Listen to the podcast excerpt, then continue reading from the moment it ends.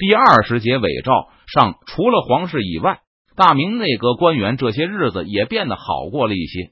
缅甸人给他们提供了足够的食物和略微舒适的居住地。这种好转始于丽江之战后，结束于白文选退兵数十里。虽然缅甸方面竭力向流亡朝廷隐瞒实情，可是大明的这群阁老都不是傻子，隐约猜到李定国可能派兵来接他们了。而缅甸方面抵抗不住明军的进攻，在白文选开始退兵前，阿瓦城内已经是人心惶惶。看守大明内阁的缅甸士兵也不小心透露了口风。内阁官员穆天波等勋贵，还有被俘的御林军总兵们得知，明军已经距离阿瓦城不到五十里了。那时，大伙虽然表面上不敢表现出来，但每天吃完了缅甸人送来的食物后。就聚在一起议论，到底什么时候晋王的军队才能打过来？马吉祥还提出要预备两种情况的发生：一是防备缅甸人狗急跳墙，挟持流亡朝廷逃走；二是明军突然入城，缅甸人仓皇四散，让他们得以恢复自由。若是发生前一种情况，穆天波主张视情况进行武力反抗，以设法逃脱缅人的控制；若是后一种情况发生，那就要立刻设法去救驾，保护天子平安的进入晋王的军队中。无论是哪一种情况，大家都认为有收买缅甸守卫的必要。计议已定，内阁和勋贵们就开始找缅甸守卫谈天，表示理解守卫们都是执行命令身不由己，并暗示守卫若是在关键时刻帮助自己，就可以在晋王的军队进城时出面保证他们和他们家人的平安。一开始，缅甸守兵不置可否，没有厉声呵斥阁老们，这是痴心妄想。但是进一步增加了给阁老们的食物供应量，还暗地里向内阁透露了更多关于外面战事的情报。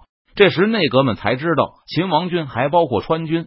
不过几天前风云突变，卫兵们的态度急剧变化，一夜之间就恶劣了很多，把去套近乎的阁老们臭骂了一顿。还有人重新用“明狗”来称呼他们，这可是许多天不曾有过的事情。白文选似乎要奉旨撤兵，这让缅甸政府大大的松了一口气。为了安抚城内的人心，莽达下令把这个消息以最快的速度通报给阿瓦的军民。当得知明军后退了数十里后，阿瓦城内欢声雷动，畏惧之情一去。看守大明内阁成员的这些缅甸卫兵，剩下的就只有满满的仇恨了。听说明军所过之处，寺庙被焚，百姓死伤惨重。如果之前不是担心自己的家人也落到这样的下场，这些卫兵也不会善待明朝的内阁成员。而缅甸政府对明朝内阁的小动作也不是一无所知。本来还有几个官员甚至想与大明内阁联络，以取得他们对缅甸政府。至少是对自己的谅解，但现在为了证明自己从未动摇过，有不少人干脆向莽白建议，等确定明军退兵后，就把这些明朝俘虏都杀了，只留下永历一家人就足够了。这个倡议当然也有灭口的意味在里面。这个建议得到了莽白的赞同，他知道有的人在危机关头和大明内阁勾勾搭搭，那些被贬为奴隶的大明御林军也跃跃欲试。这些都是莽白的内忧，把明军内阁和御林军都杀了，既可以免除俘虏生事的威胁，也能断了阿瓦内部和明军私通的渠道。不过现在明军还没有走远，莽白不打算在这个时候刺激白文选，所以计划再等些天。一旦明军解除了对阿瓦的威胁，就可以无所顾忌的下手了。内阁成员并不知道缅甸政府已经起了杀心。但看守们痛骂他们的时候，透露出了不少有价值的情报。得知皇上下旨命令白文选退兵后，这些人都捶胸顿足，欲哭无泪。精明如马吉祥者立刻觉察到大事不妙。永历对明军说话仍然有用，而且愿意与莽白合作。缅甸人大概不会为难他，但内阁和御林军的人数众多，而且私下里还煽动看守人员。若是被缅王知道了，多半会痛下杀手。缅王还可以用这些明朝人的首级来安抚国内的怨气。皇上糊涂啊！今天的食物比昨天又少了很多。吃完饭，马首府想带着大伙打牌消磨时间，眼前人都是一副愁眉苦脸的模样。马首府不由得发出一声长叹：“巩昌王也糊涂啊，怎么能退兵呢？难道巩昌王不知道英宗故事吗？不知道吗？在咒水之难前，流亡朝廷的官员每日聚赌为乐。永历生病的时候，他们在御营旁边大声嚷嚷，吵得皇帝无法安心养病，被永历派来的中官大骂一顿。马首府先是一通谢罪。”然后就领着全体阁老和勋贵们寻了一个偏远的营帐继续赌。被软禁后，阁老们更不用考虑国家大事了。御史没办法向皇上弹劾浴血奋战的李定国和白文选了。朝廷也不再整天琢磨怎样挑拨郑成功和张黄岩的关系了，只剩下打牌一件事了。马首府平时总要兴奋的大呼小叫，今天却是悲从中来。这牌不知道我们还有命玩几天。今朝有酒今朝醉，李阁老是马首府的好女婿，立刻安慰起老丈人来。反正是命不久矣，那就及时行乐吧。可惜连酒都没有。马吉祥又是一声悲鸣：“我堂堂的天朝元辅，竟然连酒都喝不到了吗？”转天，几个如狼似虎的缅甸士兵闯进了关押内阁的地方，为首的缅甸官员看了，愣在牌桌旁，一个个汗如雨下的俘虏们一圈。下令把首府马吉祥和前国公穆天波等几个高官带去缅王的金殿。你们的保国公到底是何人？是世袭的勋贵吗？还是刚刚得到爵位的镇将？见到马吉祥后，莽白立刻就咆哮着喝问起来。今天早上派去白文选那里的使者匆匆赶回，向莽白报告明军拒绝继续退兵。新从后方赶过来的大明保国公邓明。当着缅甸使者的面，公然声称他不奉诏。当缅甸使者责备他不忠时，保国公反唇相讥，称这份圣旨是给巩昌王的，里面只是顺便提到了，若是有其他晋王府的官兵，也应一并禁止退兵。所以对保国公没有丝毫的约束力。缅甸对明朝混乱的军阀隶属关系并无太深的了解。之前虽然听说了川军参与秦王。但他们知道李定国是假黄月的亲王，而白文选又是秦王军的统帅，所以就想当然的认为保国公也要服从晋王和巩昌王的指挥。而且国公的地位并不算太高，这也是缅甸方面看清了邓明的影响力和独立性。可根据这次使者的描述，邓明看上去和巩昌王是平起平坐的关系，而且好像还在某些方面比巩昌王更有权威。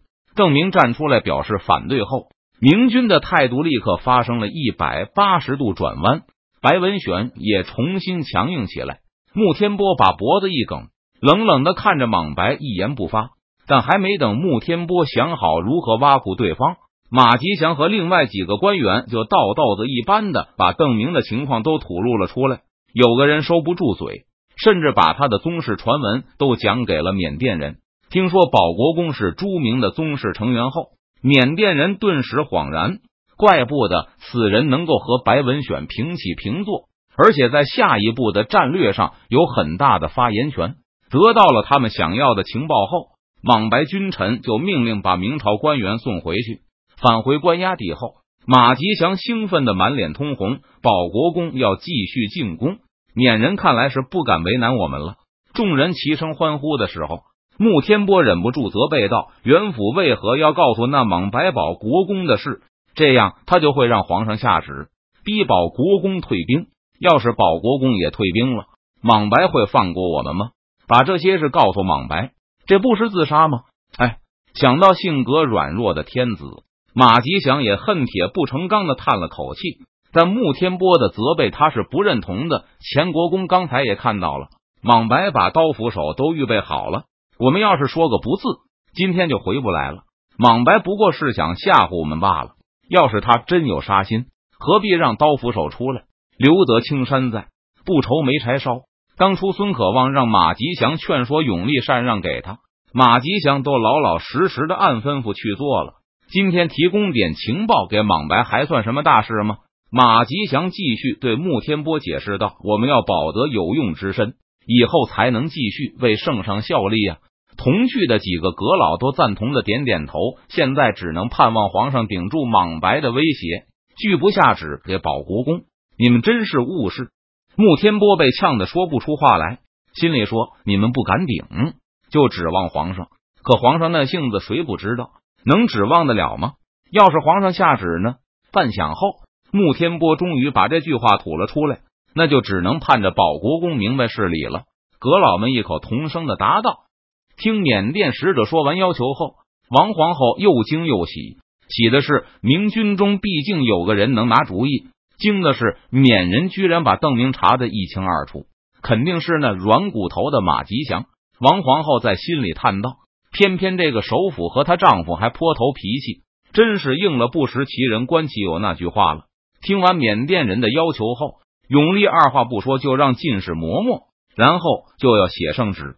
见状，王皇后再也忍不住了，顾不得皇家体统，从后面快步走出来。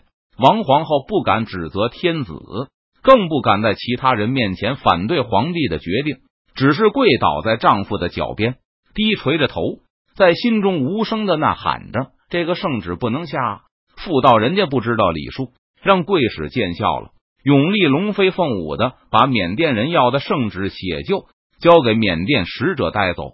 使者出门后，王皇后实在坚持不住了，无法保持直挺挺的跪姿，双手撑住地面抽泣起来。不写圣旨，朕今天就未必过得去。朕一身系祖宗社稷之重，岂能意气用事？永历生气的喝道：“你还懂不懂事？”王皇后默默的流泪，没有回答。这肯定是马吉祥骨头酥了，不肯为朕分忧。永历恨恨的骂了一声，只能盼着保国公明白事理了。